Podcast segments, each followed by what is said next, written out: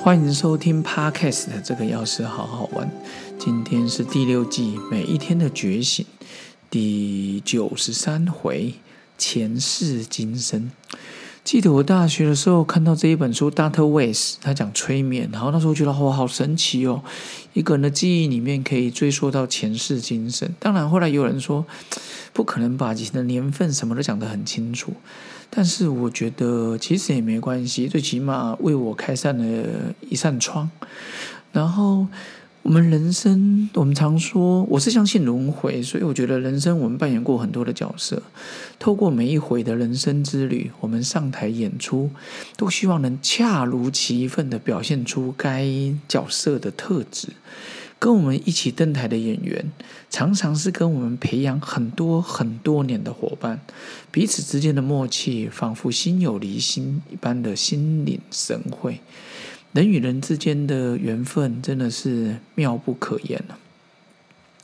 我们彼此的默契，在相知相惜。彼此提携，相互成长。不论是在校园、职场、家庭、营队、同修、宗教等等团体，都能够相遇。只要能相遇，就是一个很深的缘分。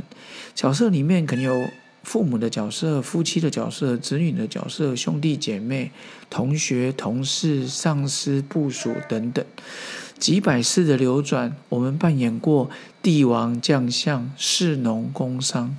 文人雅士、贩夫走卒，甚至是飞禽走兽、蝴蝶、蚂蚁，最近还有常常互动到说，呃，长颈鹿啦、剑龙啦、蚯蚓啦。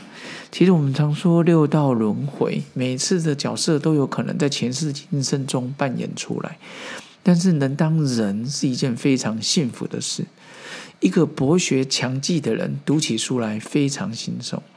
一个拥有这个天赋的人，此生不用太多的过多学习，就能很快的上手，成为那领那个领域的达人。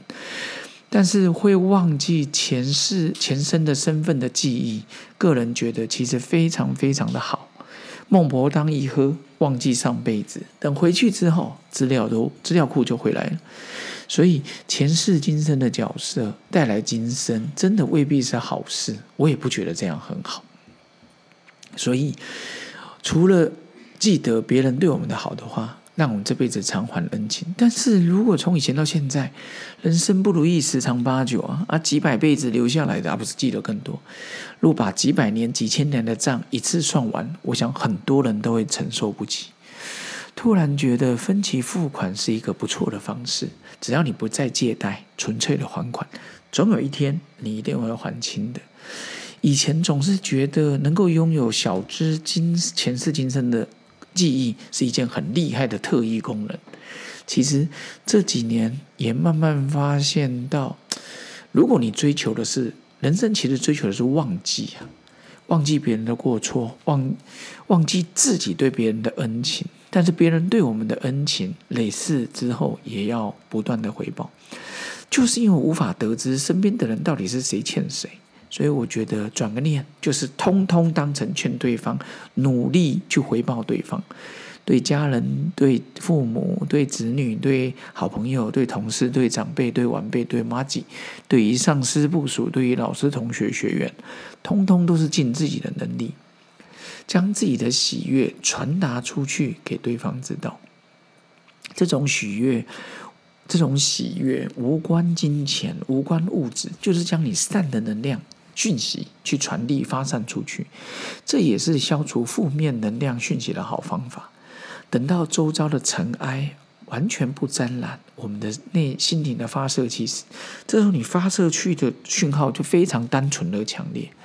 不论是否能唤醒我们的前世记忆，那不是重点，要紧的是有没有尽己所能，让周遭的有情众生能够更过得更开心、更自在。让爱与光明常住在我们跟彼此的心中，眼中所见，心中所感，皆是满满的温暖。